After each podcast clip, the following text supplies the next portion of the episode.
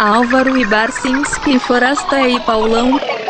Fala aí, pessoal. Está começando agora o 19 episódio do ABFP, Álvaro Barcinski, Forasta e Paulão, o podcast mais querido da sua quarentena. Porque nós quatro acreditamos né, que, é, que ainda existem brasileiros que cumprem isolamento e acham que existe uma pandemia passeando lá fora ainda, né? Mas eu, eu, eu, tava... não, Paulo, eu acho que não tem mais ninguém que está cumprindo. Não? não é, que eu fica... é que eu ainda fico espantado com coisas do tipo, né? Como não, não teve nenhum registro de caso de contaminação nos bairros do Leblon, no Rio, e nos Jardins, em São Paulo, no último fim de semana. Não tem, não tem, é verdade. É. o, o, Álvaro. O Álvaro está até fazendo uma matéria especial para o Fantástico sobre isso, né, Álvaro? Como os bairros é. se isolaram, né, do vírus, né? A imunidade do rebanho, né? Animal não pode.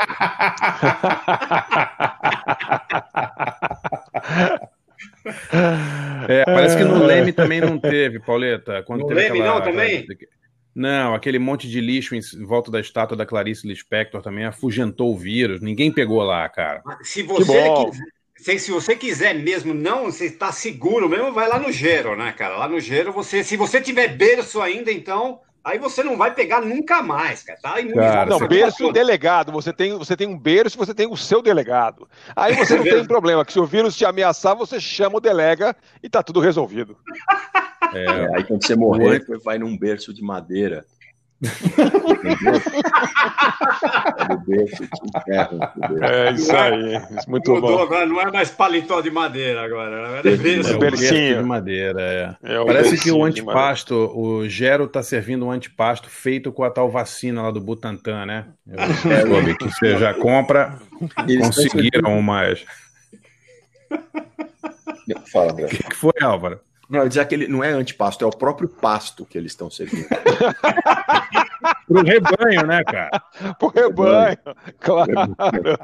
É, é, hoje aí, esse esse país é uma, é uma grande JBS, viu? Vou te contar, viu? Aqui é, o negócio é é do Joesley para baixo, mas enfim. Só rebanha, só rebanha. É. Só Bom, rebanho. Vamos lembrar que, que sempre que a, a Web Rádio Galeria do Rock né, transmite o, a BFP toda quinta-feira às 15 horas no www.galeriadorock.com.br. Ah, ah, e tem uma de reprise também na própria quinta-feira às 22 horas. Sintoniza lá que a gente está lá toda quinta às 15 horas. Bom, o episódio de hoje vai reparar uma injustiça, né, pessoal? A gente ficou meio angustiado a semana passada de ter que escolher só dois grandes shows que assistimos nas nossas vidas, né? É, por isso, é. e, e, também, porque também foi um sucesso de audiência, né? Lógico, né? E aí a gente resolveu fazer a, hoje a parte 2 dos melhores shows que presenciamos. É, sei lá, seja por importância histórica, valor sentimental, sei lá. Vamos escolher mais oito shows inesquecíveis com direito a um bônus do DJ, hein? Do Jeff. Aê, ah, DJ. É? Tá bom. Tá é. Bom. DJ hoje tem muito, muito que contribuir. É, isso aí, ainda bem, Jeff. É isso aí. Bom, quem então, começa? Lá, quem começa, Pauleta? Forasta? Então vai. Começo eu. Beleza. Tá bom.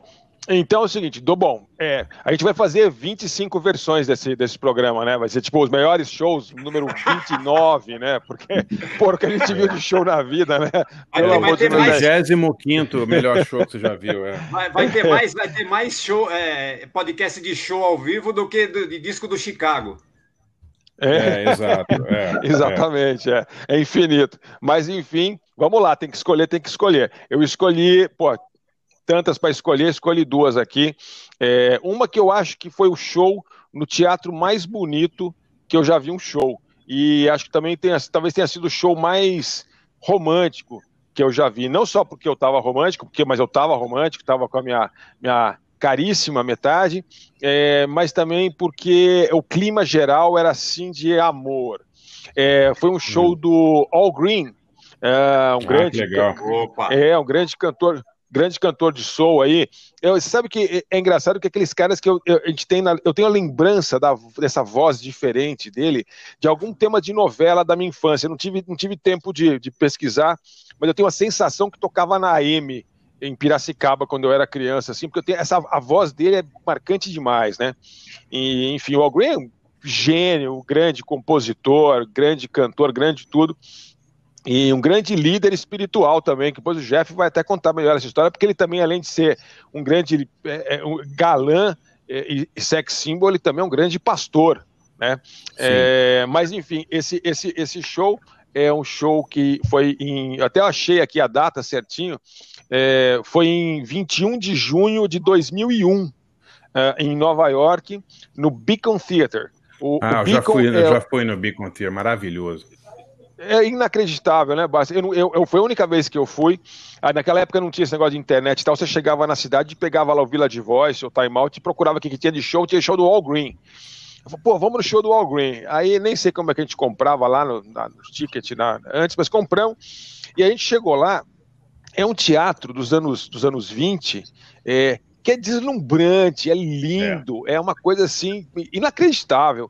É, até estava olhando agora, descobri, descobri não, estava aí que eles fazem aquele Tony Awards, eles têm feito lá vários deles, tal. O Beacon Theater é um lugar super bonito, você bota aí na internet Beacon, B E A C O N, é, é deslumbrante o lugar e o show do All Green foi demais, porque a gente a gente chegou lá era tipo 98% de negros e 2% de branco, e, e, e, assim, e o pessoal, eu fiquei com vergonha, porque era na maior estica, todo mundo super bem vestido, super arrumado, as mulheres super maquiadas, e um clima de amor, assim, um clima de romantismo, que o All Green é demais, realmente ele é, ele é de fazer assim os hormônios aflorarem, né? E, e aí ele dava um Roberto Carlos, ou Roberto Carlos dava uma de All Green, porque é, chegava e distribuía flores, rosas para as mulheres, fazia fila de mulher ali em cima no, no, no gargarejo ali, é, e só tinha casal, era tipo 100% casal, e foi demais, o show foi lindo, show, era lugar sentado, né? Mas aí chegou uma hora que o pessoal começou a levantar e dançar, a gente levantou e dançou, foi um show incrível, e o Al Green é um cara que é, tem uma produção linda, é, não tão conhecido, ele é, ele é, muito conhecido por duas covers, né? É, The, é, Let's Stay Together, que a Tina Turner regravou, e, e Take Me Through the River, que os, os, os, os Talking Heads regravaram. Mas ele tem é, músicas maravilhosas. Então, o All Green foi um grande show, acho que o show mais romântico, o show mais, no teatro mais bonito é, que, eu, que a gente já viu, foi, que eu já vi. Desculpa, você falou, eu esqueci. Foi em 2001, foi, foi junho de 2001. Na verdade, eu, eu tinha ido fazer um negócio de trampo lá nos Estados Unidos, uma feira de licenciamento. Aí, aí foi legal. Aí minha mulher foi para lá a gente ficou lá uns dias, depois de lá nós fomos para a Turquia, porque de lá era muito mais barato sair de Nova York para a Turquia do que sair de São Paulo e para a Turquia. Tinha um milhão de voos para Istambul e não sei o quê, então a gente fez um, ah, ajeitamos, eu já ia pelo trampo tal, não sei o quê, então foi essa jogada. E foi, foi demais. A, dois... a família da avó do Barça lá, né? É, foi visitar o pessoal é, exato, foi encontrar, encontrar tua vozinha lá. Ô André, eu não sei, a minha, a minha conexão caiu aqui um minuto, eu não sei se eu, vocês chegaram a ouvir ou não, mas eu queria só falar sobre o Beacon Theater rapidinho, que quem quiser ver como é bonito o Beacon Theater, basta ver aquele filme-concerto dos Stones, filmado pelo Scorsese, o Shine a Light. Ah! É, é filmado lá, no Beacon. É verdade, é, exato, é verdade. Eu tinha completamente deletado isso aí. É Realmente, lindíssimo. E, e... É é incrível, o lugar é, é, é demais. E vale é. para Nova York só para ir lá no Beacon Theater, é no up, Upper East Side. É, assim, Não, upper, antes, upper bem antes side. do Harlem. Upper West Side, perdão, exatamente. Do, do, lado, é. do, lado, do lado oeste, exatamente. Vi, é... shows bons lá, viu? Vi é, que, que você viu Nick lá? Cave, Nick, Nick Cave lá. Bom lugar, combina é, com o Nick Cave. Foi, muito, muito bom lugar. Tinha muitos shows, o aquela banda, é, ai, o Truckers Band lá, que era o, eu nunca fui, mas fazia temporadas lá, assim, o, é, bom, vou me lembrar depois do nome da banda. É muito legal o lugar, enfim, recomendadíssimo o Wall Green e uh, a música que eu escolhi dele é Xalala, que é uma música você só ouvindo, você vai, vai ver. É uma, é uma versão ao vivo aí, é, que não é, não é essa, é, da, não achei nenhuma gravação da turnê de 2001, mas enfim, é um ao vivo aí do, do All Green. E a outra que eu, que eu eh, selecionei para hoje é uma banda que eu vi uh, três vezes, uh, que é o The Jesus and Mary Chain, uh, banda queridíssima do coração. desde a primeira vez que eu vi Never Understand no programa do Kid Vinil, lá no distante 85, por aí? É, Quando 85, é que saiu o primeiro compacto? 85, é, 85, né? é pelo selo branco e negro. Eu, eu, eu gravava o programa do Kid Vinil na, na rádio é, e de vez em quando dava algum problema de distorção, né? Porque FM saía do. Então, eu estava gravando lá e tinha essa banda nova, que ele tinha acabado de trazer o compacto da gringa e não sei o quê. Ele botou e de repente fez um negócio. Falei, ih, caramba, saiu, saiu da, da sintonia o FM, né? Aí eu fui lá mexer para ver se eu acertar. E não era, era distorção mesmo. Era o Never Understand, que era um barulho do cara. Eu achei que era que era que era é, eu tinha saído da FM lá, eu tenho a fita até hoje lá, só que eu não tenho mais toca-fita. Mas enfim, essa.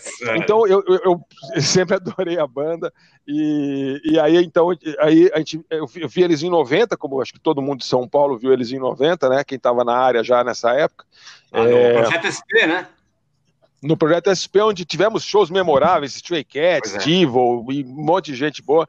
É, mas Cocteau Twins, aí foi uma coleção no PSP, e, mas enfim, em 90 teve um show do Jesus do qual eu não me lembro de nada, eu só me lembro que teve um show do Jesus que eu tava lá, é, mas acho, acho, que foi, acho, que foi, acho que foi bom, né, não sei. Eles costumavam entrar um pouco bêbados no palco, e eu vi recentemente eles no... O público é. também. Vocês estavam, né? Vocês, imagino que vocês estavam, ah, Paulão e Álvaro, pelo menos moravam em São Paulo. O Barça não morava aqui ainda, né? É... Não, o dia do Mary Chain foi no, vi no Rio. Canecão, acho que foi, né? Mas não eles lembro, foram nessa vez ou foram depois? Foram depois. Não, não, me lembro, cara. Não, eu acho que eu vi, eu vi o vídeo do Martin num projeto SP. Aqui ano foi 89? 90. 90, eu tava aqui já. Eu vi, vi, Você tava em São aqui, Paulo? Já morava em São Paulo? Tava, tava, é, pô, tava sim. É. Nem lembro. Tava a gente sim. não lembro nem quando você mudou para a cidade. Mas enfim. Tava. Aí eu, eu vi recentemente o show deles no famoso poderoso e eminente Tropical Butantã, onde eles mandaram muito bem, foi. mas muito bem, não foi pouco bem. O show foi sensacional, é... emocionante, assim, um lugar pequeno, tal, foi muito legal. E, e, no meio do caminho eu vi eles no Lollapalooza 92, que foi a coisa menos Jesus and Mary Chain possível, porque eles tocavam tipo umas duas e meia da tarde. É, eu então, era uma, era uma... também não tava? Eu vi, eu vi, mas não Você viu esse? Eu vi numa outra cidade, em Pittsburgh. O Barcinski que arrumou lá para a gente conseguir entrar. Foi esse? Qual ah, era? Que show? O Lollapalooza 92. Que, que, era o que teve Ministry também, que era o headliner ah, é. o Peppers. É, puta, esse foi legal esse festival, hein, cara. E o Jesus tocava às três da tarde. O Jesus e o Lush tocavam no meio da tarde. Sério? É, eu tudo, acho que tudo a ver, né? O Jesus, é três da tarde de sábado, de, de julho, né? Em Pittsburgh, né? Não, fresquinho. melhor para mim era Miami, Barça. É. Era Miami. Então, assim, aquele calor, aquele calor, todo mundo de shorts, sem camisa, né? É. E as meninas todas sem roupa, aquele negócio todo, tomando smart drinks, que era, que era moda da época, né? E aí. é, é, aí, exato, e aí tem umas bandas grunge, né? Soundgarden, Pearl Jam, em é. começo de carreira, é. o, o, o Chili Peppers estouradaço, tinha Ministry, que também não tinha nada a ver com o resto do line-up, o show foi sensacional do Ministry também, e quem mais? A Cube, e, e acho é. que quem abria era o Lush, ah, tipo, uma da tarde e as duas da tarde, é. alguma coisa assim. Era ah, Jesus vi... and Mary Jane. Era, foi eu uma vi um merda pior. Eu vi um pior. Eu vi um pior de dia Front 242, de dia. Putz, sensacional. É, colado, colante. É, exatamente. É, é um, um Me... drink com guarda-chuvinha e os caras cantando Join! Melhor, melhor só se fosse é, Bauhaus no Leme, né, cara? Mas é, coisa... exato. É, é. Ali do Bauhaus, lado da estátua. Bauhaus na churrascaria plataforma. É, abertura de quilha abelha, né? É, mas enfim, ou, ou melhor, depois, ou melhor, miquinhos, miquinhos.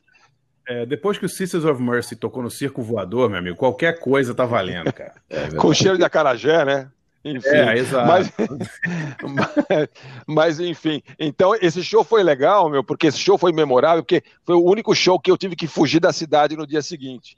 É, mas eu fugi bem acompanhado, porque teve um furacão chamado Furacão Andrew, Uh, que, né, no dia da noite do show, quando acabou, a gente chegou completamente destruído depois do Lollapalooza. Uh, tinha ter, o cara chegou do hotelzinho lá e falou: Olha, vocês vão estão indo para uma Hurricane Party? Eu falei: Por quê? Não, porque tá vindo um furacão aí. A gente ah, foi dormir tudo, né? Dia seguinte, meu amigo, tava assim, a cidade inteira fugindo nós tivemos que fugir junto, não dava para ir para Orlando, porque eu, eu, a estrada maior era para Orlando, mas não dava, porque o furacão ia bater, estava cheio de, de, trânsito, e daí a gente foi para o interior, se enfiou numa cidadezinha chamada Winter Haven, que a gente foi, dirigiu até o vento chegar na gente, daí a gente parou na primeira cidade que tinha, não tinha hotel, não tinha motel, foi uma farra, e a gente ficou cinco dias perambulando pelo interior da, da, da Flórida, indo para Tampa, indo para não sei onde, até poder voltar para Miami, pegar o avião para São Paulo. Só que ninguém sabia se o, o, aeroporto ia abrir, mas o aeroporto abriu. E daí no último dia a gente dirigiu para Miami, entramos no avião e voltamos, porque o Andrew não matou ninguém em Miami, mas destruiu completamente uma cidade que era no sul, que era Homestead. Então você vê que é um show, o show não é por causa do Jesus and Mary Chain, nem por causa do Ministry, embora pudesse ser, mas você vê que a história, a, a história é boa. Então, Mary Chain, bandaça, é, eles sumiram muito tempo, voltaram maravilhosos, o show foi incrível, esse, adorei ver o último show deles aí, acho que foi uns dois anos atrás, um ano atrás, vocês estavam dois. aí, vocês, vocês, Paulão foi, né, com certeza. Foi, foi, foi em 2000 No Tropical. Foi em 2018, acho que foi, 19, 19, foi ano passado, maio. Ah, maio ano passado, passado já faz uns já faz uns 10 anos, né, Paulão? É, Esse é. ano, 2020, vale por 20, né? É, não, Mas, enfim, passado. então. É All Green, Shalala, Make Me Happy, ao vivo, e The Jesus and Mary Chain, All Things Must Pass, é a música da volta deles, depois que eles pararam, a música de 2008, é, ao vivo em Oslo, em é, 2008. É isso aí.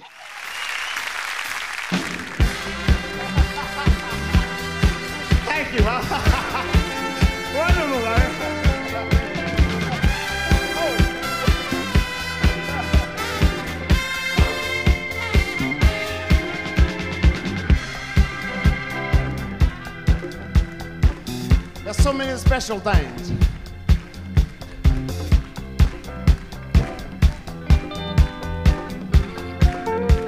One of them is this.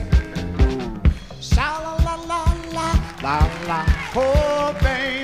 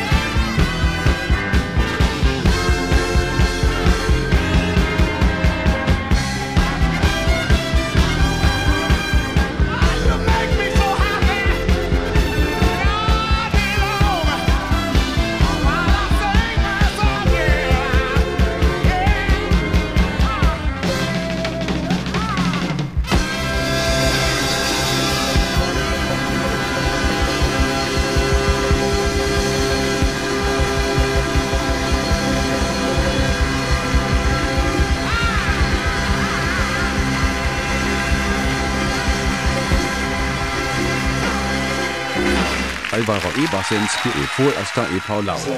Næste kan vi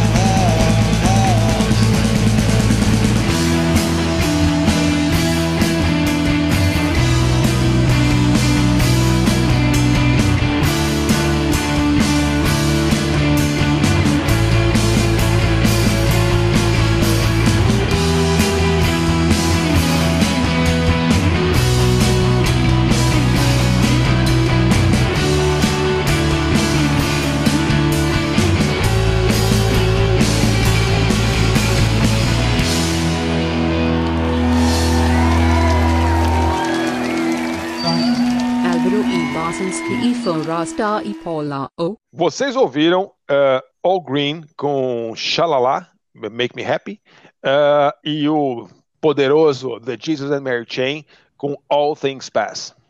Muito legal. Tá bom pra vocês? E sua dica, sua dica, Forasta? Sua ah, dica. minha dica é a seguinte: uh, eu sou o único cara que dá dica de gibi aqui, então vou dar uma dica de gibi, mas é um gibi é, finesse. É, o seguinte, é um, é, é, um livro uh, chamado uh, Brighter Than You Think, uh, que finalmente chegou no Brasil com o título Histórias Brilhantes, 10 HQs de Alan Moore. pela editora Mitos. É, são, são quadrinhos extremamente raros do Alan Moore não é nada que saiu pela DC, pela Marvel, é só coisa que, que saiu nas quebradas, assim, é, é, é, histórias super independentes, com di, di, é, diversos artistas tal. Uh, e tem um negócio interessante, um pouco assim pretencioso, mas no caso do Alan Moore acho que se, se justifica, é, que tem um ensaio sobre cada história, uh, de um cara chamado Mark Sobel, que manja de Alan Moore. Ele leva um pouco a sério demais, mas ele pesquisou de verdade, enfim, tem muita informação de bastidor de como foi feita cada história, mas também coisas que contextualizam, uh, enfim, aquele conteúdo específico daquela história na obra do Moore e no momento em que foi feita. Então tem coisas desde os anos 80 até coisas bem mais recentes. Uh, então, assim, para quem gosta de Alan Moore e quem gosta de quadrinhos, por favor, tem a obrigação de gostar de Alan Moore, né? E, é, acho que super vale a pena. Acabou de sair pela Mitos, Histórias Brilhantes, uh, ou no original uh, Brighter Than You Think. Então é um, é um, um livro legal aí para quem gosta de gibi. Ô, ô, ô Frasca, não foi, não foi o Alan Moore, esse, posso estar enganado, mas é, é, que deu uma ressuscitada no Coringa, não tem uma história dessa? Né, sim, na época, uh, quando, quando uh, o Batman começou a voltar, aquele negócio todo, teve aquele gibi, o, o Cavaleiro das Trevas, do Frank Miller, né, que meio que deu, deu, deu o caminho né, novo pro, pro Batman, mais, mais assim, violento, mais, mais gritty, né, como eles falavam na época, e daí teve dois gibis que foram muito marcantes. Um foi A Piada Mortal, que é do Alan Moore, né, com, com, desenhada pelo Brian Bolland, que é uma história do Coringa, Coringa uh, que, que, que, é uma história muito, muito legal, puta arte legal tal, é, e ficou, ficou meio icônico, assim, aquele Coringa ficou meio o que é o Coringa, né?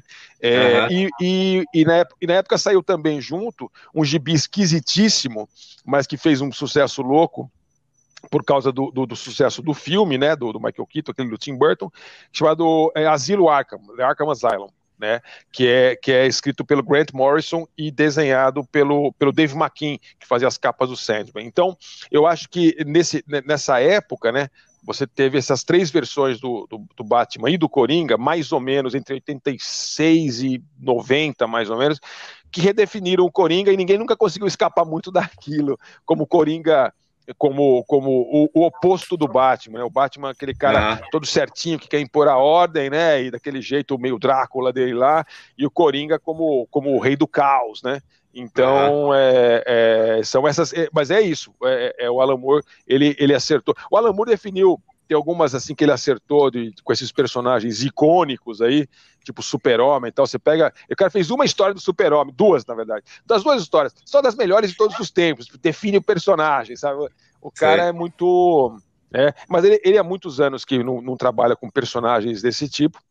Ele abandonou os quadrinhos de vez já há algum tempo, uhum. infelizmente. Mas, mas ele tá por aí. De vez em quando ele aparece dando umas entrevistas lá na, na Inglaterra. Eu sou completista do Alan Moore. Eu tenho as coisas que ninguém tem do Alan Moore, eu tenho. Não, sério, assim, eu tenho as coisas do, do, do inferno do Alan Moore. É, eu tenho, inclusive, uma. Que contar vantagem. Posso ostentar aqui, modelo funk, assim? Manda, manda. Eu tenho uma, eu tenho uma, eu tenho uma gravura é, é, autografada pelo Alan Moore e pelo, pelo Kevin O'Neill. É, que é o parceiro dele naquela série é, League of Extraordinary Gentlemen. É, uma vez estava à venda no, numa, numa uma campanha para salvar uma loja de quadrinhos em Londres, que estava meio para fechar e tal, e vários artistas fizeram campanha e eles fizeram essa gravura. E eu trombei com esse negócio e não era, não era tão cara, porque é uma gravura, só que tem, tem a assinatura deles, né? E eu falei, porra, eu não ligo para autógrafo, mas dessa eu falei, porra, Alan Moore, cara. Aí eu comprei, chegou em casa, eu enquadrei, tá lá, tá lá no meu no, no meu mocó ali dos gibis ali embaixo em casa e sempre é um prazer revê-la. e, é, e, a então, loja sobreviveu ou foi pro saco? A loja sobreviveu, cara. Foi uma puta campanha. Quer dizer, agora na pandemia não faço a menor ideia, né? Mas é, na época, sim, é uma loja, é uma loja. Porque é uma loja que não, não vivia de vender super-herói, é uma loja que tinha um monte, uma história legal, de apoiar independentes, que é coisa, coisa do Alan Moore, né? E, então, legal é legal. legal. É, então. Ele está lá. Eu tenho, eu tenho poucas coisas autografadas, mas a, a, a, o autógrafo do Alan Moore está do lado, próximo, assim, fisicamente, dos autógrafos do Joey Ramone e do Tim Maia. Que tal? Tá bom, né? Muito legal. Tá Olha. Bem, tá bem. belo, belo time esse. Boa companhia. Quem é o próximo aí, camaradas? É o. Sou eu, Paulo? É o Barça, é o Barça. Então vamos lá. É... Vou, vou, escolher dois shows aqui que, que eu vi, e por sorte eu consegui as gravações dos, dos shows mesmos, tá? Opa, legal. É, o, primeiro, é, o primeiro é uma gravação ao vivo do Jorge Ben, no Rio, daquele disco Jorge Ben ao vivo no Rio, né, 1990, que é a W Brasil mesmo, que foi a música que ele lançou nesse LP. Sei que é uma música mais conhecida do Jorge Ben e tal, mas vale a pena contar essa historinha rápida, que é, quem conhece o Jorge Ben hoje, sabe que o cara é um puta de um ícone e tal, shows lotados, não tem a menor ideia de como ele estava por baixo em 1990. Ele estava muito por baixo. Uhum. Tipo, é, era quase um cara coach, assim, né, o Jorge Ben em 90. E aí o nosso amigo Pena Schmidt, grande Pena Schmidt, teve a ideia de fazer um disco ao vivo com, com, com o Jorge, é, e convidou ele, e tanto que ele gravou esse disco em quatro noites no Jazz Mania. Não sei se vocês chegaram aí no Jazz Mania, mas era um Sim, lugar ali no Equador, né? Muito pequeno, cara. Era um clube de jazz, assim, muito bacana. Ficava em cima do barril 1800, ali um restaurante famoso, mas, cara, não cabia 100, 200 pessoas, nem isso, né? E como o Jorge Ben tocava muito pouco ao vivo, e ia tocar nos quatro dias repertório diferente, porque a gravadora avisou que eles iam, ele ia tocar todo dia um show diferente para eles poderem escolher as músicas do disco, né? Eu, eu fui às quatro noites, inclusive fui com a nossa amiga forasta Daniele Machado, que trabalhava na, claro. na gravadora na época. É, a Dani foi, Sim. não sei se ela foi em todos os shows, mas ela foi em alguns shows e foi demais, assim. E, porra, ver o Jorge Ben tocar naquele lugar pequenininho foi maravilhoso, né? E aí eu, eu selecionei W Brasil, e é uma música engraçada, porque eu não lembrava que o Jorge Ben tinha levado naipe de metais para esse show. E na gravação tem naipe de metais. Aí eu liguei pro Pena, Pena Schmidt, grande produtor, né? Desde a época de Mutantes e tal, que uhum. produziu esse disco, e perguntei pro Pena. Falei, Pena, tinha naipe de metais nesse show? Eu não me lembro disso.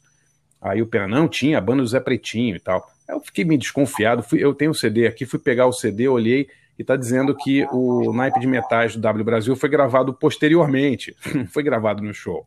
Sério? eu liguei de novo. Pro, é, eu liguei de novo Olha pro só. Pena falei, Pena, você tem certeza que tinha naipe de metais? Aqui no CD está dizendo que só tem metais em W Brasil. Cara, ele pensou assim, falou, putz, você tem razão, cara, agora tá me vindo tudo. A gente gravou no Nas Nuvens, a gente fez o dub desse, desse, desse, dessa música, com os metais da banda do Zé Pretinho, mas o palco eu acho que era pequeno para a banda inteira do, do Jazz Mania, né? Cabia no Jazz Mania. Então, é, o disco teve os metais nessa música tocados depois. É engraçado, né, o detalhe, né? Demais, cara. Do, da banda do Zé Pretinho, eu lembro daquele Sérgio Trombone, cara, sério. Então, mas ele não tava no show, cara. É, não, eu sei, eu sei, né? Que eu lembro, você falou, é. o Sérgio Trombone era demais, Barça, cara. Barça, eu acho que fisicamente não ia caber porque o Jazz Mania era tão pequeno. Eu me lembro que eu fui umas duas ou três vezes lá, é, por coisa de trabalho, na época da BIS e tal. É, eu acho que a primeira, primeira vez que a Sony foi mostrar o Skunk para a imprensa uh, foi no Jazz Mania. Então, é uma banda era um lugar minúsculo, capaz, né, cara? É, acho que nem, é, nem, cabia é. uma, nem cabia uma banda do Zé Pretinho. Não, era muito, muito pequeno.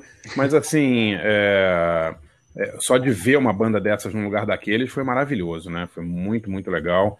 E então eu escolhi a IW Brasil, que é uma música que a música ressuscitou a carreira do Jorge Ben, né? A galera hoje não tem é. noção de como ele estava por baixo em 1990. Ah, eu vi o Washington Oliveto também, né? O Washington Oliveto botou uma grana, botou, divulgou, fez toda uma né? Mas, mas eu acho que depois. ali, não teve? Eu acho que depois que ele fez a música, eu acho. Porque o Pena, inclusive, falou, me falou que uh, a música, o que a gente ouve no disco, foi tirado de vários dos quatro shows, não, não de uma versão só, entendeu? Eles foram pegando um pedaço de cada. De, das coisas mais legais. Eu não sei se o Jorge Ben improvisou a letra, eu não sei o que, que, que aconteceu.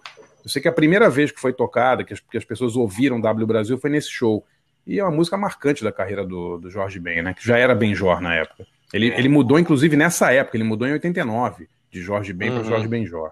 Eu vi um show então, um pouco escolhi... antes disso aí dele na, na puta, na, naquela danceteria overnight, na Moca, sério, cara. Então, então, para você ver que não estava exatamente tocando no escala de Milão, né? Exato. É. na época, né? No Beacon, Mas... no Beacon Theater. Não tava, tava no bico tava no, theater, no, bico. Né? no bico do Corvo Theater. É. Mas a gente vai ouvir então o Jorge Ben com W Brasil. E a segunda coisa é um, é um, show muito legal que eu tive uma sorte danada de ver, que foi o show de 50 anos do David Bowie no Madison Square Garden. Caralho. Em janeiro de 97. É. Como Também você conseguiu, cara? Na gravadora avisou. Sempre, assim, eles avisavam no né, jornalista, ah, vai ter o show do Bowie e tal, você quer ir? Não, era impossível comprar ingresso para esse show e eu fui. É, certamente foi a, foi a gravadora, porque Inclusive, teve um show dele depois naquele Kit Kat Club, acho que foi um ou dois anos depois, que é um show que a, foi a preparação para uma turnê do Bowie, que era um show, no, um show bem conhecido, assim, por é, colecionadores do Bowie, porque ele tocou para umas 300 pessoas. Assim, eu fui nesse show também. E era o mesmo Uau. esquema, a gravadora ligava e avisava. Fui num show do Cure, no Irving Plaza. O Irving Plaza cabe 700 pessoas, sei lá quantas pessoas cabem também. Mas eu tinha esses shows que as gravadoras avisavam né, aos jornalistas e falavam: olha, tem uma banda, às vezes não diziam quem era, né? Tem uma banda muito legal que vai tocar não sei aonde, aparece lá. Isso aí lá era o Cure. é muito legal. mas, mas, não foi o caso do David Bowie, que foi no Madison Square Garden com, sei lá, 15 mil pessoas. E foi um show bacana que ele teve presença do Sonic Youth, do Frank Black, é, quem mais? O Foo Fighters tocou com ele. É, e no final subiu o, o Lou Reed e eu tava, fui dar uma pesquisada depois. A última vez que eles tinham tocado juntos num palco foi em 72. Ou seja, Caramba. fazia 25 anos. É, que eles não, eles não tocaram juntos, né, Pauleta? É verdade. Tipo, Bo Bowie e Velvet, não tocaram no mesmo palco, né? É. O Bowie e Lou. Mas em 72, em Londres, parece que eles dividiram o mesmo palco e depois de novo em 97. Então a gente vai ouvir aí Queen Bitch, que é a primeira música dessa participação do, do, do Lou Reed no show do David Bowie 50 anos. Vamos lá então. Jorge Benjor ao vivo no Rio com o W Brasil e David Bowie e Lou Reed com Queen Bitch no Madison Square Garden em janeiro de 97. Já voltamos.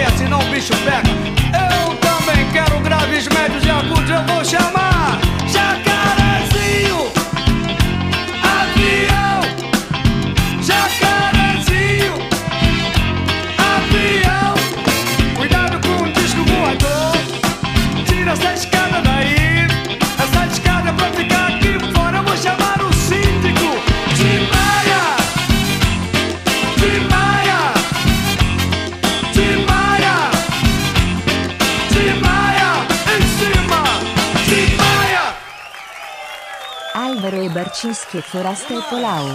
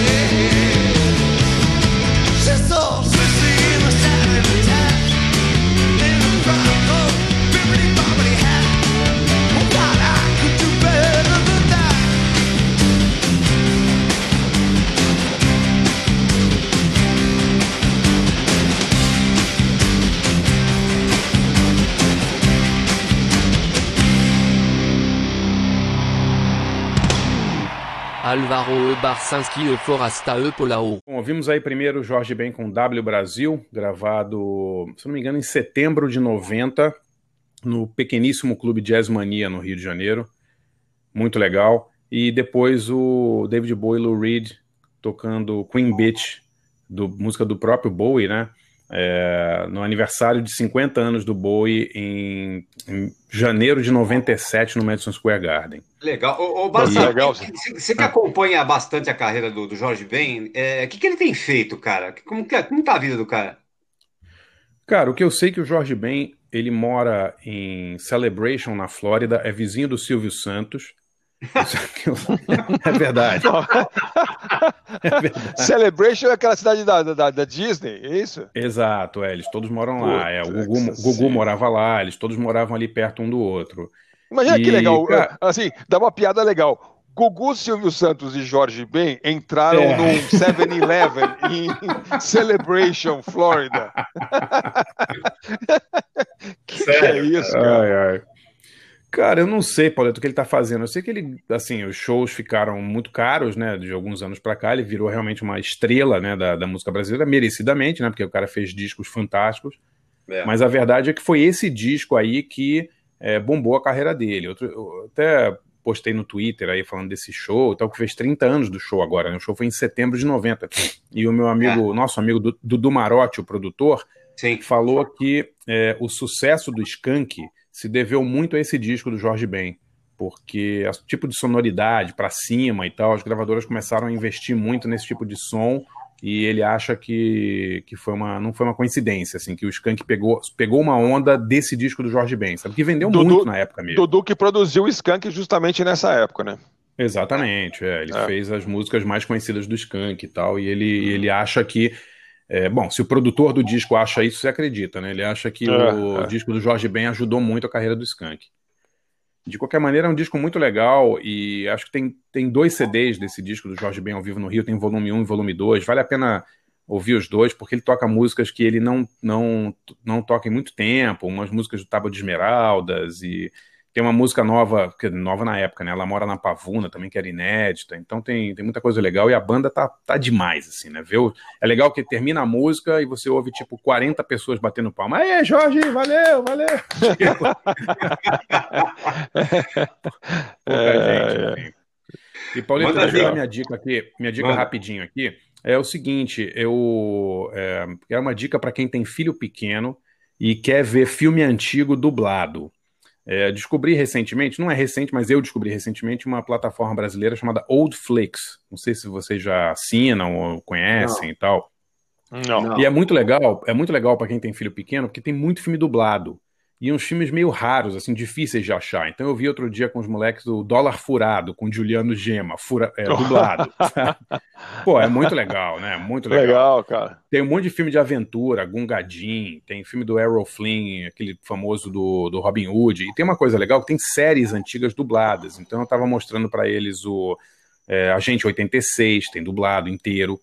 É, e boa, boa qualidade. Tem Dini é um gênio é, Perdidos no Espaço, essas séries todas, a série do Planeta dos Macacos, Kung Fu, tudo dublado. Legal, hein? É, du, é, legal, é legal. Tem dublado e tem legendado, mas com eles é mais legal ver dublado, né? Porque o nosso menor ainda tem dificuldade para acompanhar com legenda, então fica a dica aí. E é barato, é, custa tipo é, 12, 12 só reais. É só dublado, Barça? Ou tem legendado? Não, não, também? não, não. Alguns são só dublados, mas a maioria é dublado e legendado. Porque eu estou entrando aqui agora, você falou, eu tenho Barton Fink, Hiroshima Mon Amour, tem, é, não, não, Woody não, Allen. Tem, é, eu sei, Elvis, não, tem muita coisa. Lá. Tem filme do Buñuel também, aí é legendado, mas eu digo essas coisas mais para criança, tem muita, tem, tem por exemplo, tudo dublado. Os, os filmes do Trinity, do Bud Spencer e Terence Hill, estão dublados. É legal, né? Quer dizer, tem dublado e tem legendado, mas é bacana ver com os moleques dublados. Claro. Né? Então, claro. então fica a dica aí, é bem legal. Tem um problema de cópias, né? Às vezes as cópias são uma merda. Viu Trinity, parece que foi filmado da TV Gazeta, num VHS 1980. Mas, uh, mas o repertório é muito legal. Ah, tá valendo, pô. Old Flix. Vamos lá. Old Flix. Álvaro, Álvaro, segura a bronca aí? Vamos lá, tava, tava aqui pesquisando as, as datas dos shows que eu ia falar, porque vocês estão vocês estão comentando as datas exatas, né? É. Então, os, os, dois shows que eu separei foram os seguintes. É, primeiro, o Triffids, que é uma banda australiana, é, que foi o primeiro show que eu assisti fora do Brasil. Eu estava morando, morando em Londres, estudando inglês lá com o Zé Roberto Costa Pinto, nosso amigo. E acho que eu tá pela data, foi um pouquinho antes de começar o nosso curso, foi no dia 4 de junho de 1986, naquele Town and Country, que era uma casa de shows muito, muito famosa de Londres. Estava olhando aqui a capacidade, umas duas mil pessoas. Não existe mais, tem outro nome hoje. Mas era para a gente, assim, né? Era aquela banda que você via na capa do New Music Express. Você jamais vai imaginar que você vai assistir esses caras ao vivo, né? E, e é, é, uma, é uma sensação muito diferente, porque é sempre muito mais pesado, é, muito mais rápido do que, do que no disco. E, enfim, na verdade, era uma banda indie que não tinha muito sucesso na Austrália, que caiu nas graças da imprensa inglesa, como tanto acontece, e que estava ali batalhando num, num, num mercado mid-market, assim, né? Uma banda de tamanho médio indie. Mas pra gente, puta, nossa, meus caras que eu leio sobre eles do NME, eles existem, eles estão aqui na minha frente. Então foi um, foi um negócio que eu nunca, nunca esqueci. E, David Macomb, né? É o David Macomb, morreu, né? Morreu super é. jovem. Uma é. história sinistra. É, e, ele, e eles tinham, eu tava tentando pegar alguma coisa diferente, eu, então tem uma versão da música mais conhecida deles, que é Wide Open Road, mas numa Peel Session, né, do John Peel, lá da BBC de Londres, e eu tava olhando, engraçado, é, essa Peel Session, eu tenho em vinil, ela foi gravada uma semana antes do show que eu vi, foi gravada acho que 26 de maio, se não me engano, e eu vi o show no dia 4 de junho de 1986. É uma banda, eu lembro de, eu conheço, o, o Forasta estava falando que ouviu no Kid Vinil, diz a Mary Chain, eu, eu escutei o programa do Fernando Naporano, jornalista, hum. Editor, que falou: Ah, tem uma banda australiana aqui que eu acho que vai ser os novos Smiths. Porra, olha só.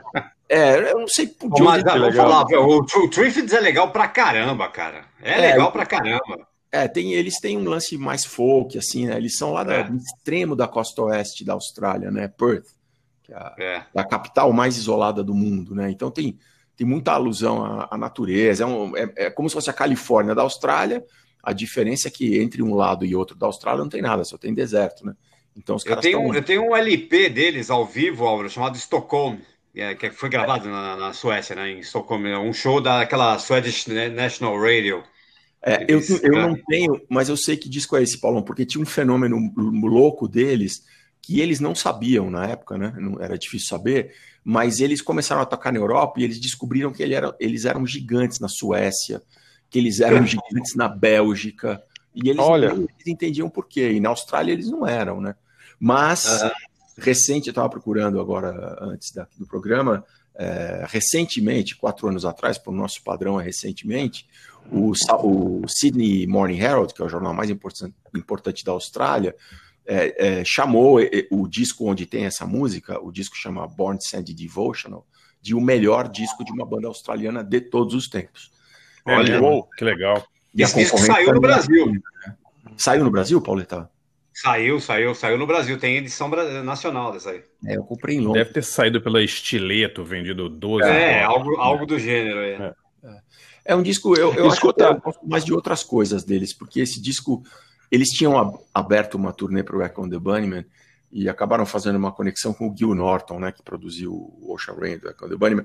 E eu acho isso desse disco do Triffids, ele tem uma produção muito limpa. Tanto que eu lembro desse impacto de ver ao vivo e falar, nossa, a banda é diferente disso, né?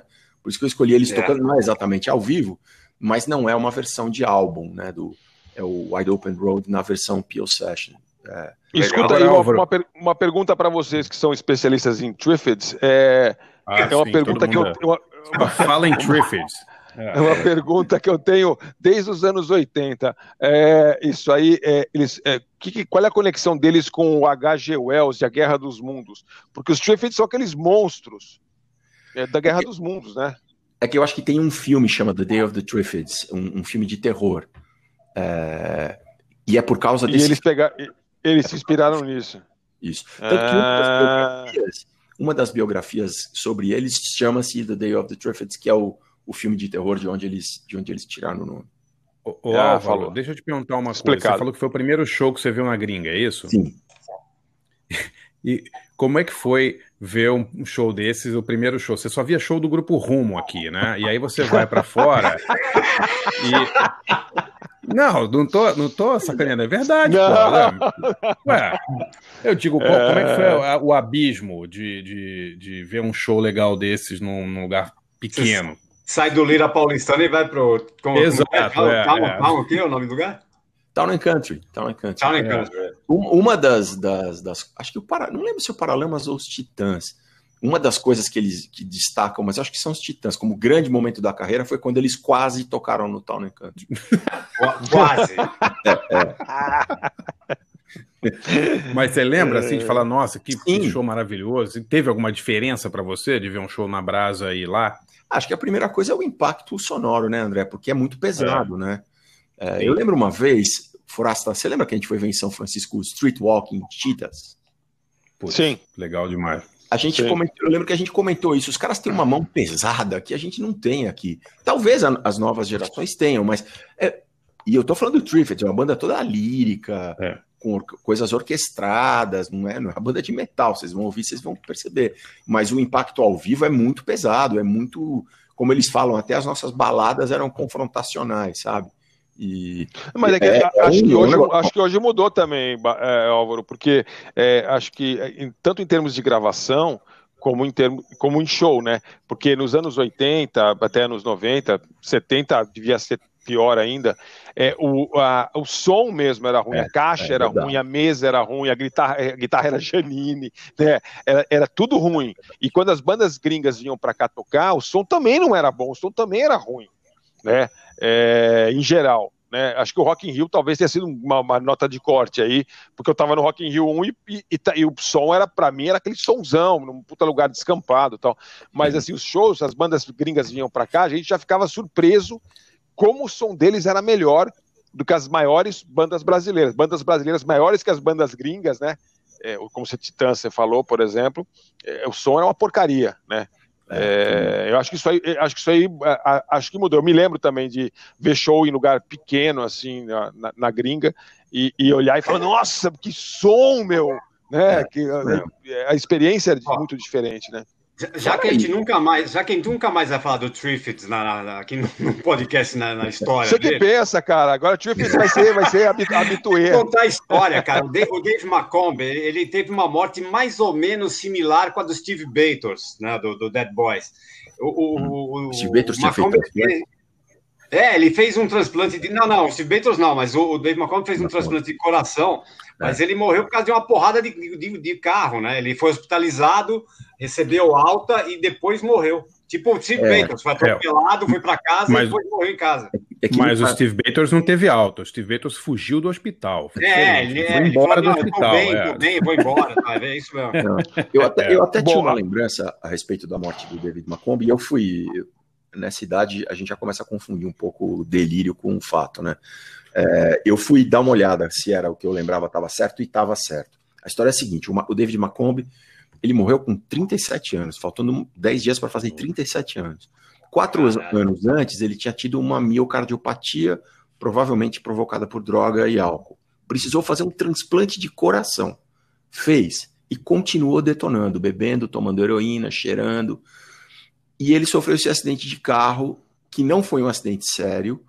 Ele teve alta rapidinho, só que no, no, no relatório, na autópsia, é, encontraram heroína no, no organismo. Então, o que se acha é que ele, ele se, não ele se suicidou, mas ele pediu para alguém injetar uma dose letal de heroína nele.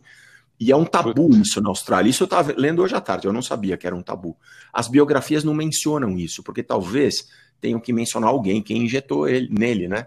Mas o Uhum, que se acha sim. é que é, foi uma, uma overdose de heroína não auto, auto-administrada e também se de- detectou uma leve rejeição ao coração. Mas isso pode, não, não- é difícil de dizer que é a causa-morte. A causa-morte foi overdose de heroína. Um cara que como é que eles um sabem? transplante de coração, imagina isso, bicho. Como é que eles sabem que não foi auto-injetada? Que não foi auto-injetada. Eu, É. eu vou chutar, mas eu acho que é pela quantidade.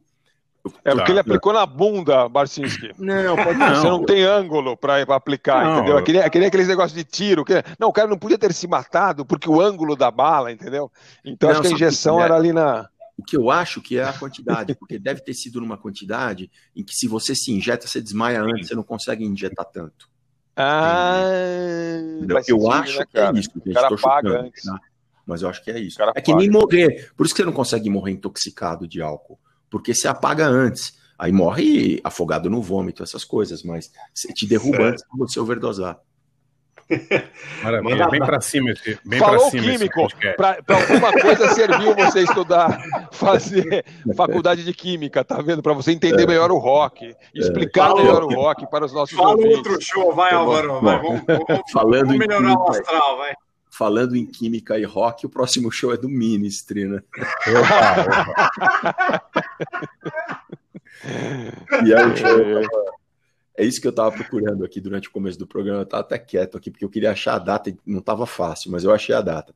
13 de janeiro de 1990, em Boston, num clube chamado The Channel, que é o mesmo clube onde eu vi o Cramps, que eu citei a semana passada. Então é o mesmo lugar. E, a, e a realmente é, é o, é o apocalipse total, né? Não, não tenho como descrever aquilo. Era, era uma época em que a gente comentou a semana passada que o Forasta tocou o Ministry, né? É, era uma época em que eles tinham, eles botavam é, uma, uma espécie de alambrado na frente do palco, a molecada subia no, no alambrado, aquilo caiu. é, o cantor, o- aquele cantor do Ogre era cantor do Skinny Pup, né, Pauleta? É, Olga. É, o Ogre Vai- era, era convidado dessa turnê e ele, e ele cantava como se fosse um morcego, assim, ele ficava de cabeça para baixo no alambrado cantando. Dois bateristas. Isso, isso gerou um, um DVD, né? Que é aquele In Case You Didn't Feel Like Showing Up. E, Um dos melhores que tem. É. e o, e o- eu, eu lembro que quando o Paul Barker né, veio para o Brasil, trazido pelo Barcinski, eu comentei com o Paul Barker, que era o baixista do Ministry, que eu tinha visto esse show. Aí eu falei, ah, mas deve ter tido tanta zona a turnê inteira que você nem lembra. Ele falou, não, esse de Boston eu lembro, porque foi o recorde de caos. Que foi.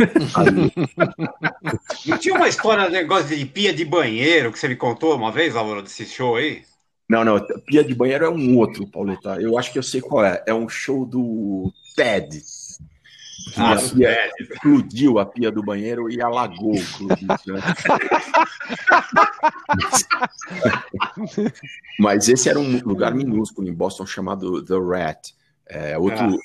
esse, esse é um lugar que eu fui ver uma vez o Spaceman 3 e tinha uma, essa história era engraçada. Tinha uma cartolina escrito assim: que o Spaceman 3 não tinha conseguido entrar nos Estados Unidos, não ia ter show, porque ao pedir visto para a embaixada americana em Londres, o retorno foi que não tinha valor artístico. No artistic value, eu nunca esqueci. Então não deram de trabalho para eles. E, e não teve show? Os caras não vieram. Oi, o que foi? Desculpe. Os caras não vieram, então. né? Não, não. não... Isso era mentira. Não liberaram. Na cartolina estava escrito que o visto não foi concedido porque eles foram declarados with no artistic value pela embaixada americana em Londres. Mas, ba- ô Álvaro, você trouxe o vídeo né, do, do- do- desse É, show, e eu me lembro que assim, o, o vídeo, já, o vídeo visto numa TV, na TV na minha casa, lá que a gente viu junto, que era uma TV, sei lá, é, 25 polegadas, que, né, que é o que tinha naquela época, é, já era um negócio completamente alucinado, completamente doente, biruta. Pode, É, isso. Como eles imagina ver o né? show ao vivo. É Coisa de louco, né, cara? André, qual que, qual que É. você tocou a semana? Porque eu tinha esquecido que você tinha tocado o Ministério. Agora que eu comecei a falar. que Não, eu não, eu não toquei o Mini. Você mencionou. Essa- Eu toquei Eu no, não, eu, não, eu toquei, no, eu toquei num dos, pri- nos primeiros podcasts. Vocês estão Ah, velhos, não é. estão não tão Quando, lembrando. quando mas- morreu, quando morreu o Bill Riflin, a gente tocou Breathe, eu acho que foi, né, Pauleta? Acho É, que é, é, Thieves, ou Thieves, não me lembro, uma das mais famosas, mas a gente só citou o Ministry, pode É. tocar o que você quiser aí. Não, é que eu achei que a semana passada a gente tinha falado desse vídeo, por- porque o Foraz tinha tocado o Ministry, mas, mas viajei. Não, eu tava Uma outra vez. procurando, eu tava procurando também, pessoal, porque eu, eu ia escolher a Stigmata, que é a música que, me apres... que eu conheci o Ministry também em Boston, porque eu fui numa festa que era tinha toda semana da rádio lá que eu escutava, e eu escutei Stigmata, eu fui lá perguntar pro cara, falei, meu, o que é isso? Ele falou, "É." Só que eu tô vendo as versões de Stigmata ao vivo são de 10 minutos, 11 minutos, aí não dá. Aí eu achei uma versão de Burning Inside, é, que, que, é é que tem nesse vídeo, que tem cinco e pouco, aí dá pra tocar, depois eu te mando o link, Pauleta. Tá Então, É mais tranquilinha, Burning Inside é, É, mais tranquilinha. É mais suave, é mais lírica, né? Como você falou do, do Triffett. É, é, é, Ou então são duas bandas que não tem nada, absolutamente nada a ver umas com as outras. A única ligação é que eu vi as duas ao vivo e foram shows muito marcantes, né? É, primeiro o Triffids com Wide Open Road, mas a versão das Peel Sessions, do show do, do programa do John Peel, da BBC, e depois Burning Inside com Ministry ao vivo, que eu assisti em janeiro de 1990. Escute se puder.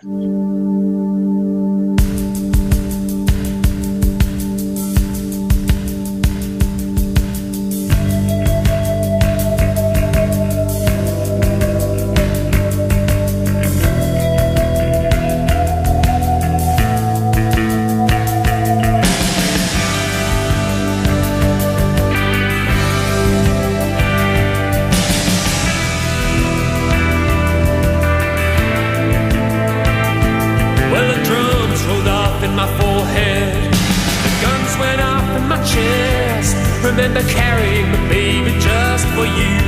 Crying in the wilderness. I lost track of my friends. I lost my kin. Cut them up as lambs. I drove out over the flatland. Hunting down you and him. The sky was big and empty. My chest felt to explode. I yelled my insides out at the sun.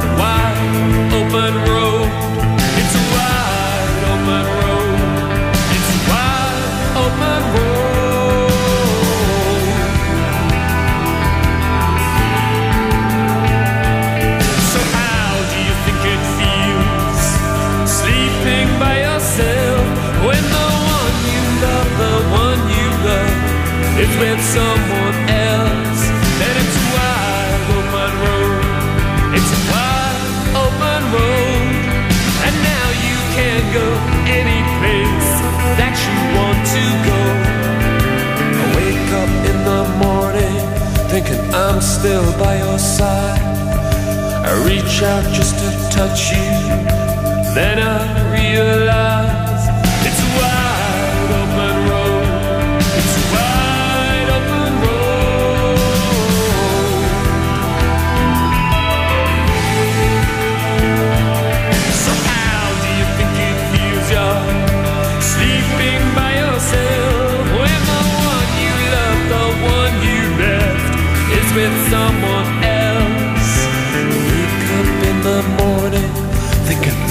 still by your side. I reach out just to touch you, then I realize it's a wide open road. It's a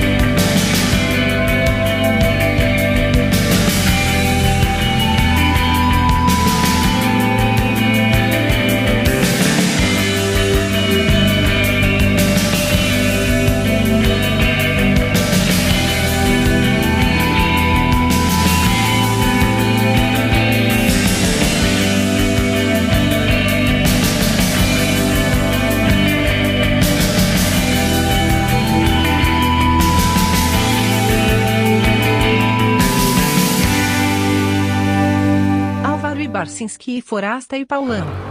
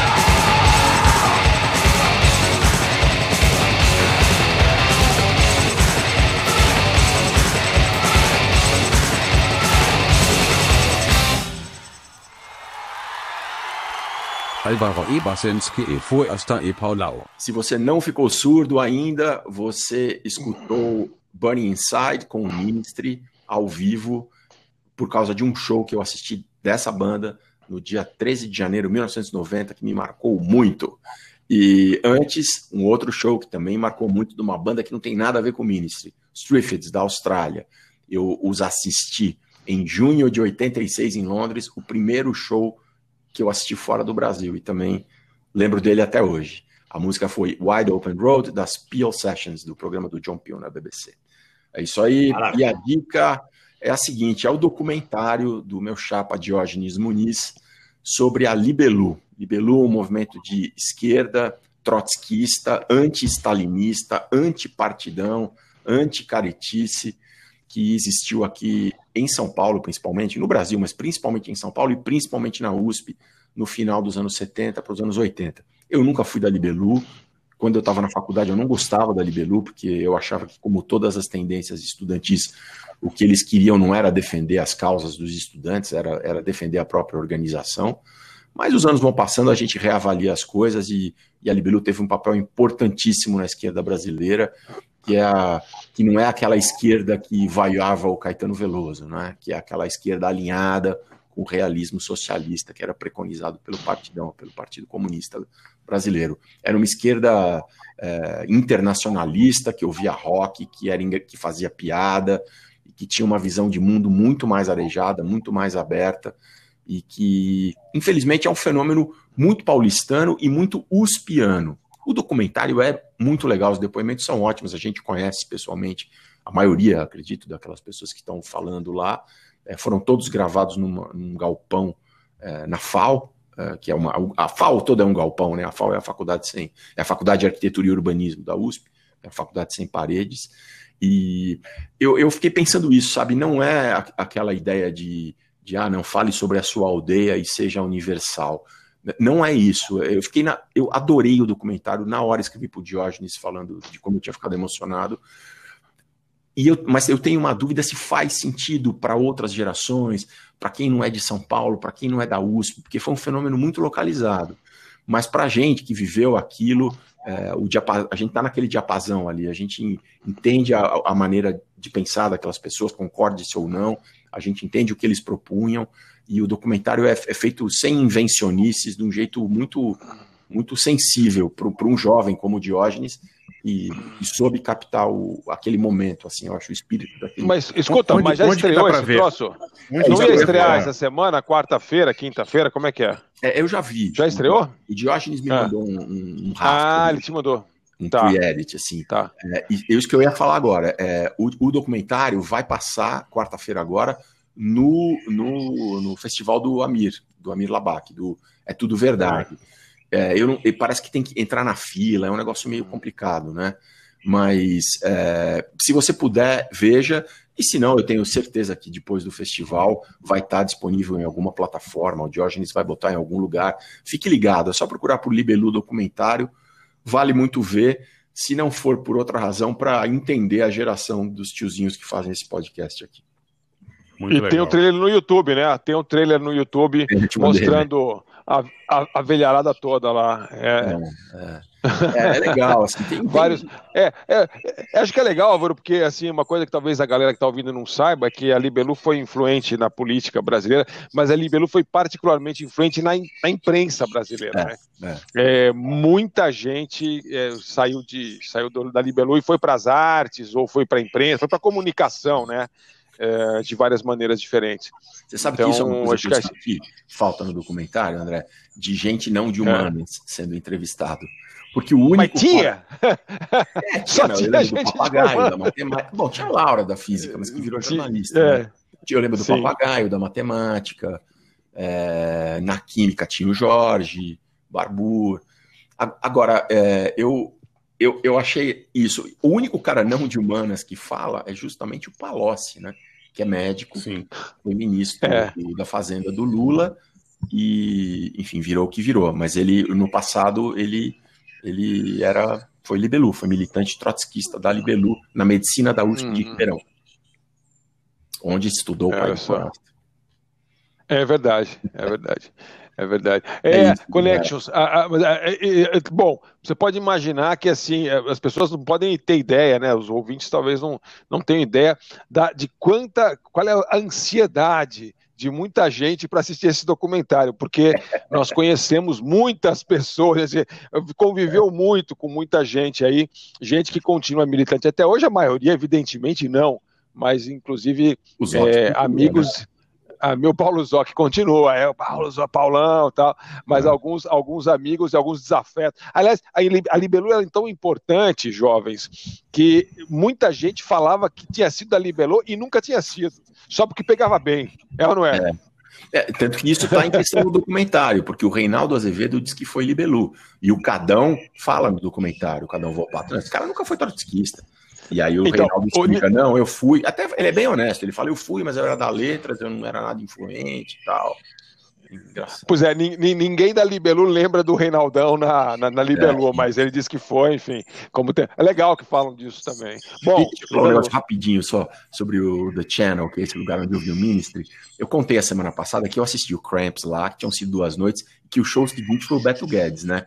E é mesmo, eu, tava, eu achei aqui uma lista de todos os shows do The Channel e não tô tão gaga assim.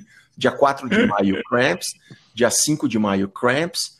Depois, três dias com aqueles festivais de 900 bandas de metal. E depois, ó, 5, 4 de maio, Cramps. 5 de maio, Cramps.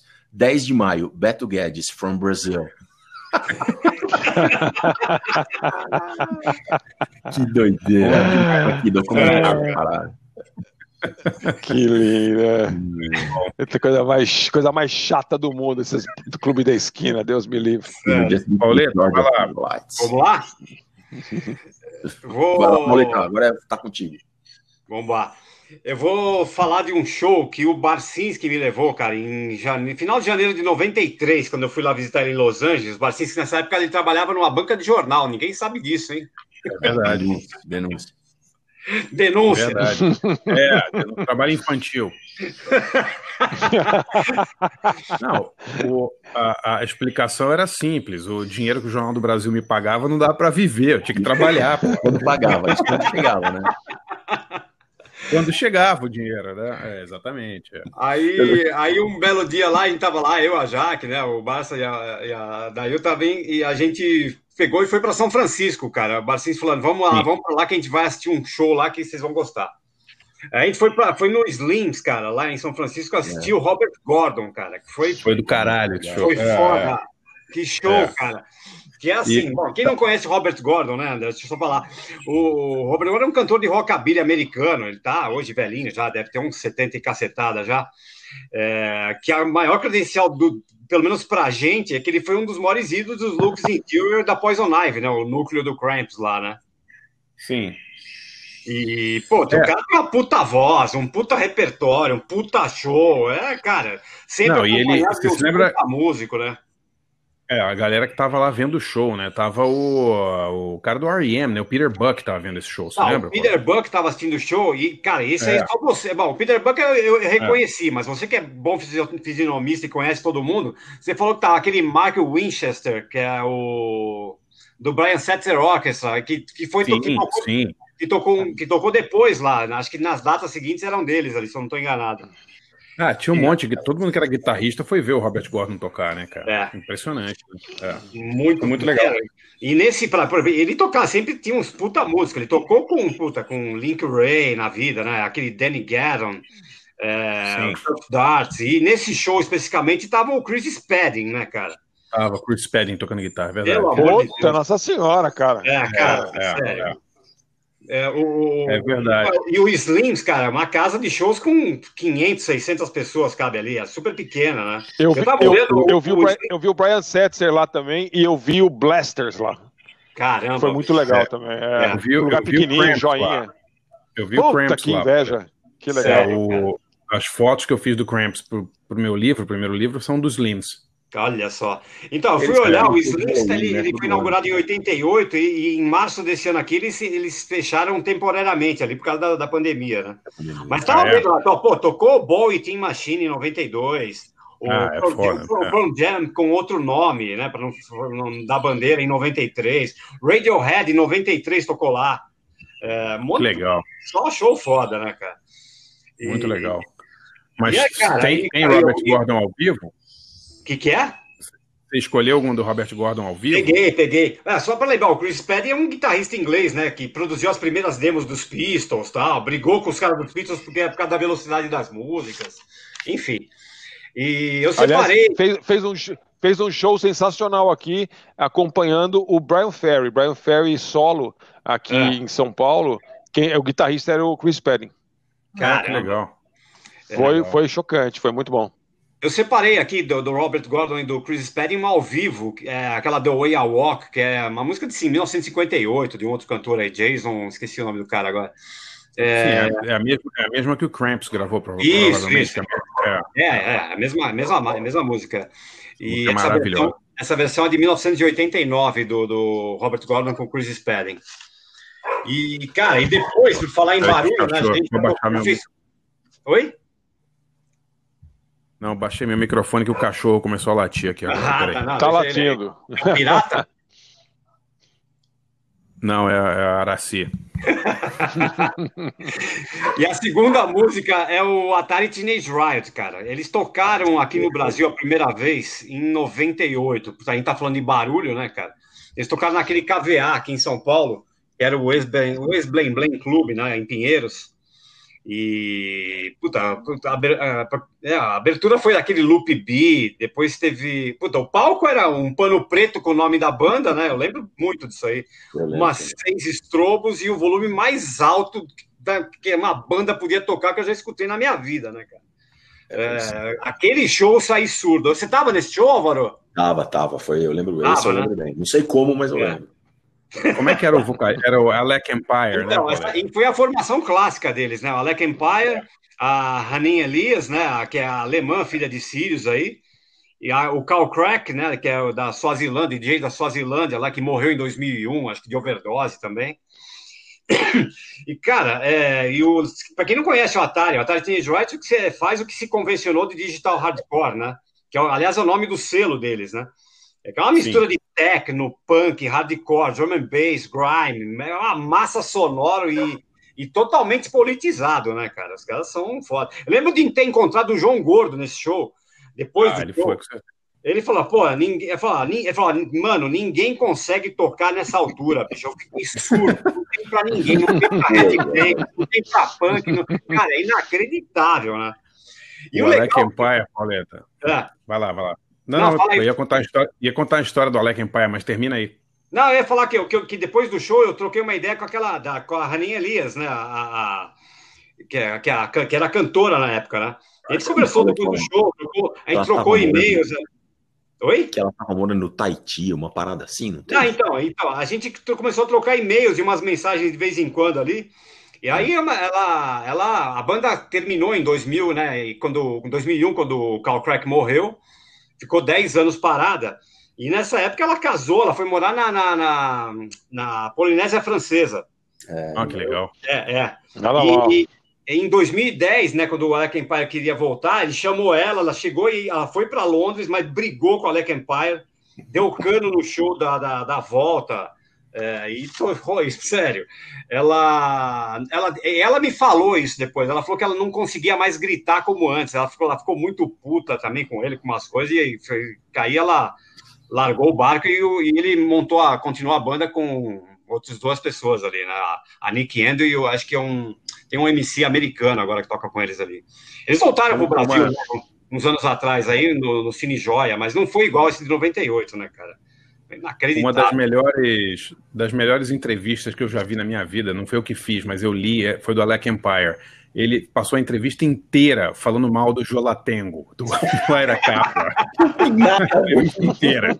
Aí, aí o cara falou: Mas o que você odeia tanto o Jolatengo? Eu falei: Ah, fui dividir um palco com eles, um show num festival, não sei o quê, e aquele cara, ele não queria tocar, porque o microfone estava dando choques e estava machucando ele. Porra, a única razão pela qual eu subo num palco é para tomar choque, porra. Ai, cara, sério. Então eu separei de um show do, do, do, do Atari Teenage Riot de 1997, mais ou menos nessa, um pouco meses antes desse show no Brasil aí, aqui no KVA, a faixa Get a Boy You Can, é, que é ao vivo na Filadélfia. Então vamos aí, primeiro com Robert Gordon e depois com o Atari Teenage Riot aqui no nosso podcast. Vamos lá.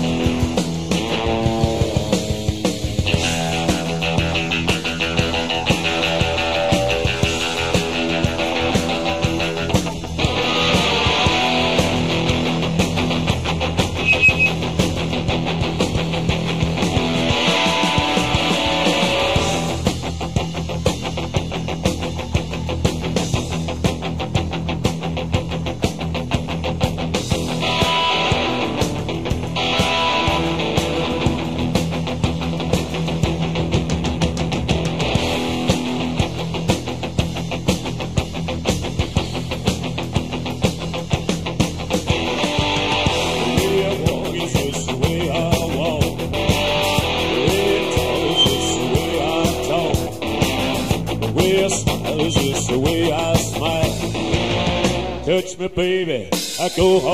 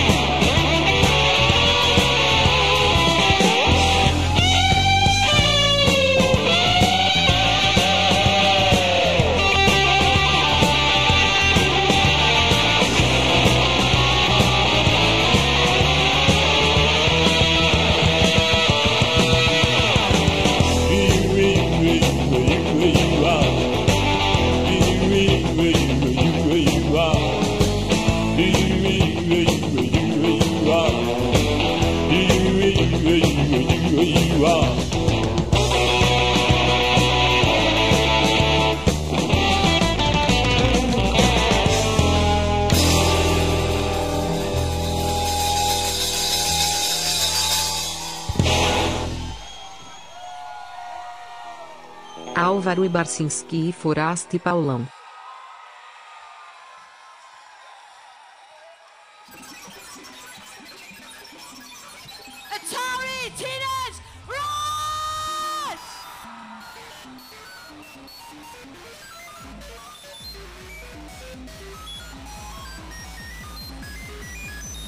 Last show on tour, 1997!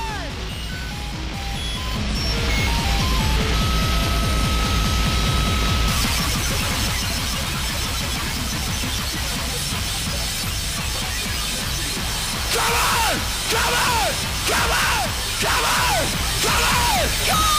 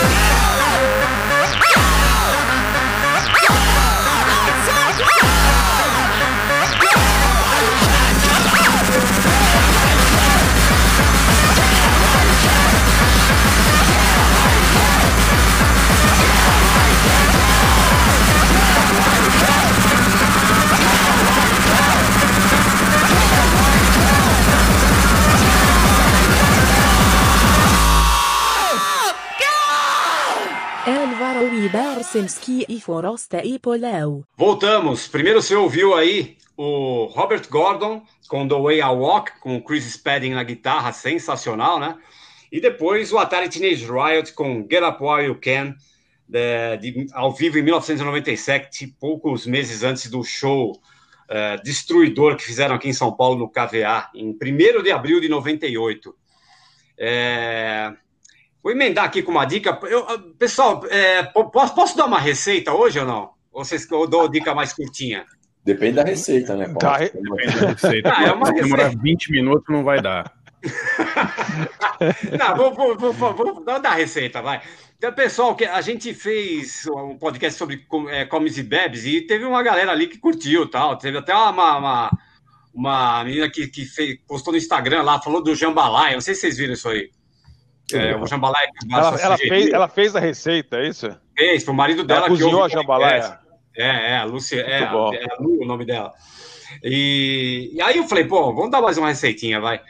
Peguei aqui, rece... é para quem tá... essa é a receita para quem tá duro já, né? Já tá saco cheio de pandemia, já tá com a grana lá embaixo, então é, é prato para a gente não gastar muito. Então vamos lá. É, é a receita de migas. Manja o que é miga? Você sabe o que é miga, não? Lógico. Miga. Miga, argenti- É. miga argentino? Ou espanhol? É, não, é, é, é migas daquele pão frito, né? Basicamente. Colombiano. É, é, pa- é prato Tem no de Peru, pobre. tem nos pedaços. É. É que na Argentina ele chama um pão de forma sem casca de miga também. Por isso que eu te pergunto. Ah, não, não, não, é- não é, é, não é pão de miga, não. É, é migas É de é, milho, não é? É pão amanhecido, né? A, a receita é rapidinha. A receita que minha mãe fazia, né? É uma receita de miga, miga manteiga, na verdade, né?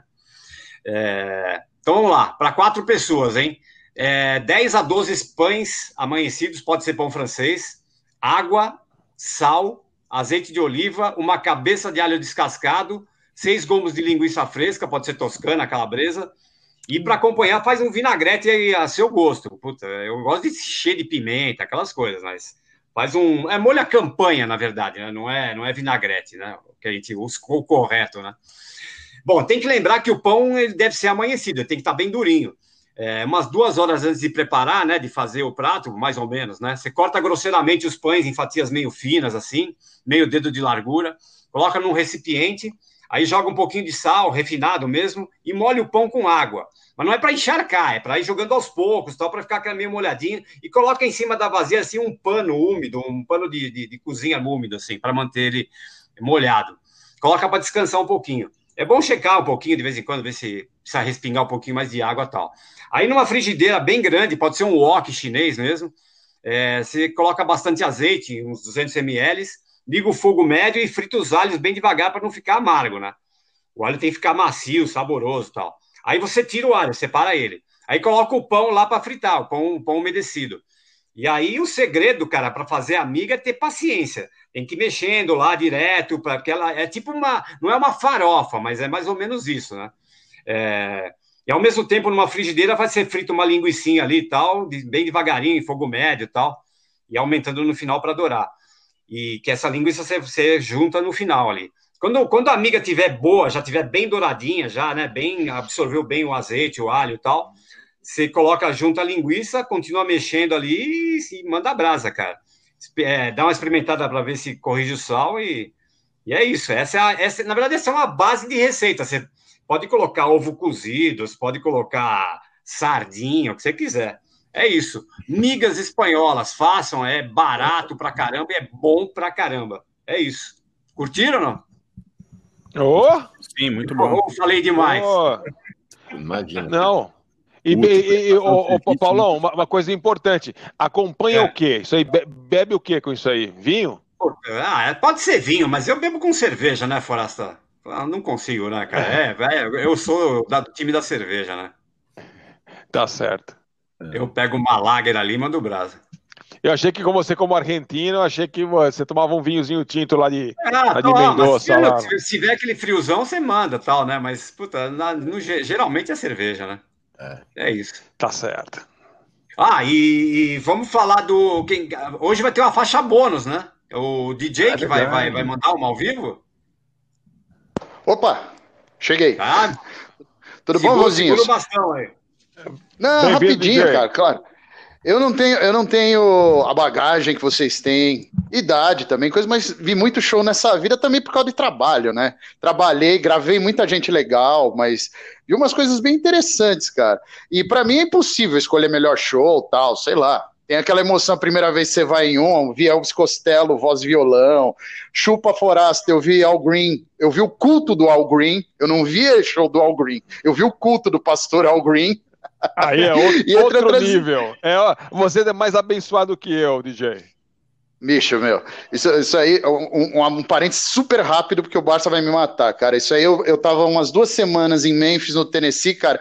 Em menos de 24 horas eu vi é, Queens of Stone Age, New York Dolls, Nine Inch Nails, Dr. John e ainda fui ver o All Green. Isso em menos de 24 horas. Sério? o melhor dia da sua Sério. vida, fala a verdade. Semana de Halloween, um mês depois do Katrina. Todo mundo resolveu ir para Memphis para fazer shows beneficentes. Eu tava lá, demais, foi tudo na cagada. Demais. Sim, o, o Experience saiu de New Orleans e foi para lá e calhou de eu estar por lá. Bem, mas uh, quem, quem acompanha o podcast, volta aí algumas edições atrás, quando vocês falaram dos shows de artistas sensacionais, como é que vocês não têm paciência, o Barcinski também falou do Bruce Springsteen. Não digo que talvez seja o melhor show, mas foi aquele show do dia 18 de setembro de 2013 aqui no Espaço das Américas, que foi um show dele mesmo, não foi o show do Rock in Rio. Foi um show para fã, é, no estilo de show. Um amigo nosso em comum, aí o Pablo Miyazawa, tinha soltado a capa da Rolling Stones, falou para mim, falou, cara, ultimamente é o maior show do mundo, esse cara movimenta, você vai pirar. Falei, beleza, fui lá com os amigos, me Cara, para mim foi a maior abertura de show, graças ao Álvaro, a maior abertura de um show que eu já vi. Não a maior, mas assim, foi impactante. Você tá lá, vamos começar, sei lá, vai ver Born, Born USA, é, Hungry Eye, aquelas coisas todas. De repente o cara me começa com sociedade alternativa, cara. E ainda eu olhava para um amigo meu, para o Júnior do lado, eu falei, ah, ele vai cantar só o refrão de introdução. O cara cantou a letra inteira. É, e com aquele arranjo do caralho com a E Street Band, cara.